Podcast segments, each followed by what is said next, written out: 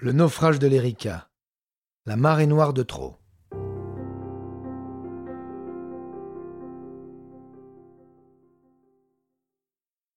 Après une Saint-Sylvestre plutôt morne, les Bretons se rassemblent en masse à Nantes et manifestent dans les rues, avec en ligne de mire la société Totale, propriétaire du fioul gisant sur les côtes et affréteur de l'Erika.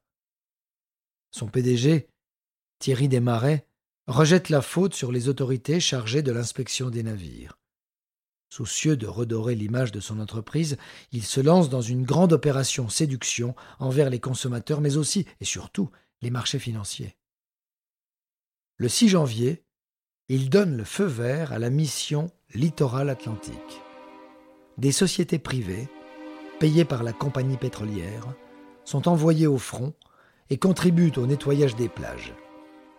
Désireux à son tour d'apaiser les tensions, le gouvernement est fier de mettre en place un plan d'indemnisation à destination des sinistrés, à hauteur de 5 milliards de francs sur une période de 4 ans. Toutes ces décisions n'ont guère d'effet sur la colère des militants anti-marée noire. Fin janvier, une étude menée par un laboratoire privé n'en finit pas d'attiser les braises. La marchandise du pétrolier provient d'un fond de cuve, un goudron tenace rendu malléable par un additif cancérigène au plus haut point. Le produit n'aurait jamais dû être transporté, mais détruit dans les plus brefs délais afin d'éviter tout dommage collatéral. Impassible, Total pratique la rétention d'informations, refuse de divulguer la nature exacte de son hydrocarbure et laisse ainsi impunément les bénévoles, agents de municipalités et autres, se salir les mains. Ce n'est donc pas à l'État de payer les factures, ou aux citoyens dont la santé est mise en péril, mais bien aux principaux responsables du désastre. Qui sont-ils exactement? Il faut compter sur le travail de la juge d'instruction Dominique de Talancé, qui remonte la piste jusqu'à l'armateur Giuseppe Savarese, jeune napolitain basé à Londres, financier possédant quatre tankers mis à disposition des groupes pétroliers, dont l'Erika. Il l'a acquis quatre ans auparavant, le baptisant ainsi car le saint du jour, Jean-Baptiste, ne lui convenait guère. Bien que ce dernier ait prophétisé la venue du Christ, il a tourné la page de son agenda et a choisi le nom correspondant au lendemain. Plus homme d'affaires qu'ingénieur, M. Savarese confie la gestion technique de son navire à la société Panchip, dirigée par le commandant Antonio Pollara.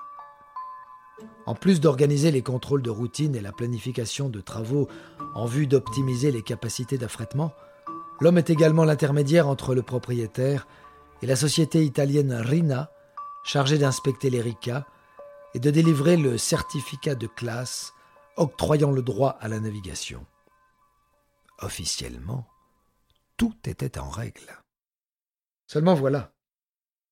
En parallèle, le bureau enquête accident mer remet un rapport d'enquête salé, dans lequel il est d'emblée précisé que l'équipage n'a commis aucune faute grave entraînant le naufrage. De plus, pour un tanker de cette envergure, l'état de la mer ne présentait pas de réel danger. L'élément déclencheur est ailleurs déniché dans l'épave par un petit robot téléguidé muni de deux bras et d'une caméra, envoyé à 120 mètres de profondeur. Baptisé Abyssub, on lui doit notamment l'exploration du Titanic. Il n'en est donc pas à sa première descente. Bien qu'il se soit retrouvé bloqué dans un recoin de l'Erika, réclamant l'intervention d'un de ses confrères mécaniques, le dénommé Triton, sa bravoure a tout de même permis de repérer la rupture d'une cloison interne entre deux citernes.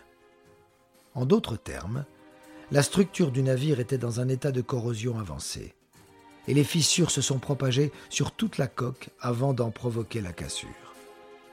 Questionnés sur le sujet, Giuseppe Savarese et Antonio Pollara affirment avoir effectué en amont toutes les réparations nécessaires au chantier naval de Bigella, au Monténégro. Dès lors, les deux se renvoient la balle.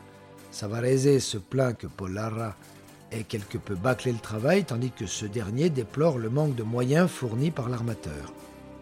Toujours est-il que d'apparence, l'Erika semblait aux normes. À défaut d'être résolu, ces avaries étaient camouflées. Mars 2000.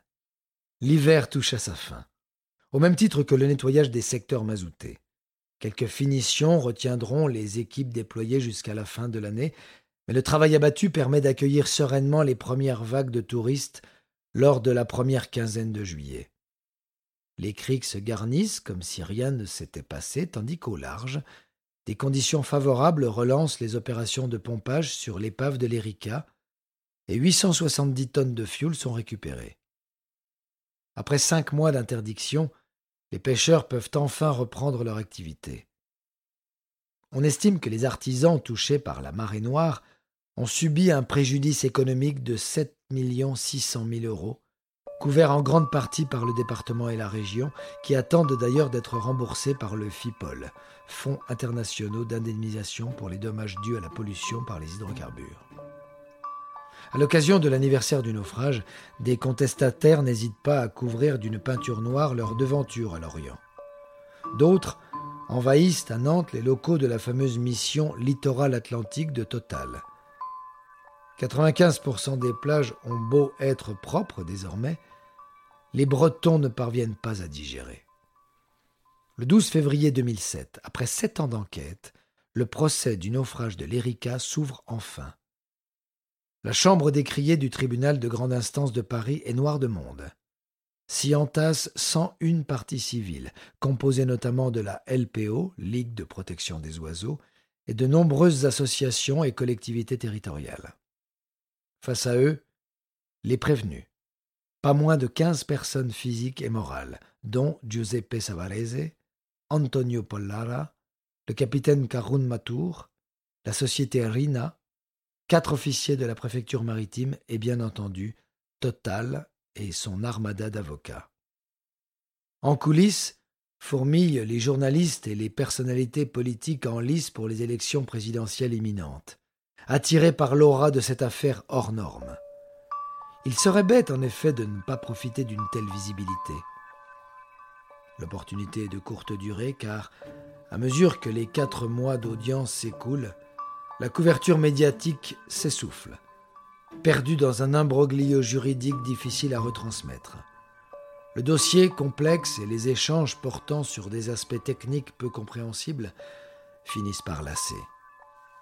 Il faut toutefois retenir que la responsabilité de l'accident concerne tous les niveaux de la chaîne, la société de classification, le propriétaire, le gestionnaire technique et l'affréteur.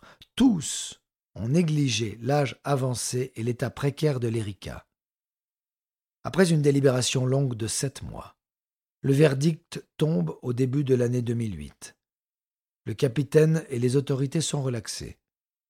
Total est condamné à la peine maximale de 375 000 euros d'amende. Messieurs Savarese et Paul Lara se retrouvent également contraints de verser 75 000 euros, en plus des 192 000 euros de dommages et intérêts destinés aux parties civiles. Tous font appel.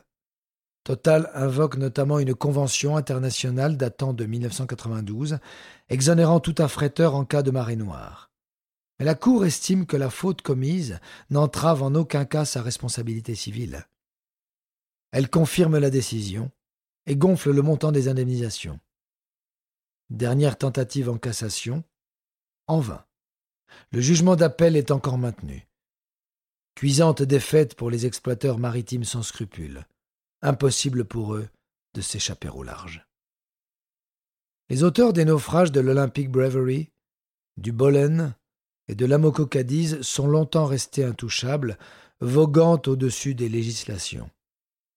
Le drame de l'Erika change la donne, marque la fin de l'impunité des pollueurs, devenus payeurs.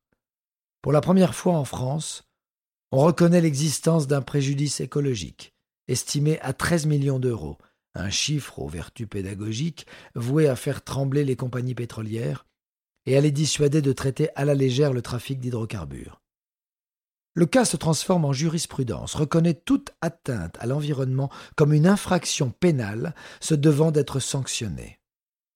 Afin d'éviter à l'avenir de nouvelles catastrophes, la France, associée à l'Union européenne et à l'Organisation maritime internationale, met en place un ensemble de mesures renforçant la sécurité en mer. Les contrôles des navires sont plus réguliers, plus stricts, les pétroliers à simple coque sont interdits, et la politique d'inspection dans les ports est renforcée, tout comme la surveillance des navigations depuis le continent. Les statistiques parlent d'elles-mêmes. On comptait 25 marées noires annuelles dans les années 80, contre seulement deux de nos jours. Si le nombre d'accidents a drastiquement baissé, le trafic maritime, lui, ne cesse d'augmenter, et malgré toutes les précautions prises, l'histoire a tendance à se répéter. Le 27 novembre 2019, le cargo Karl Chloé, battant pavillon ibérique, quitte la Suède pour la Mauritanie, emportant dans ses cales 4000 tonnes de nitrate d'ammonium. Alors qu'il longe les côtes d'Armor, le commandement constate une avarie et contacte le Cross de Corsen. Repoussé par la tempête, il s'abrite dans la baie de Saint-Brieuc. Plus de peur que de mal en fin de compte. Le remorqueur Largonaute a su maintenir le car Chloé à flot avant de profiter d'une accalmie pour l'escorter en toute sécurité au port de Rotterdam, escale nécessaire aux réparations. Qu'à cela ne tienne. Les Bretons avaient déjà enfilé leurs bottes, leurs cirés sorti leurs pelles et attendaient de pied ferme sur la plage la venue des prochaines nappes polluantes.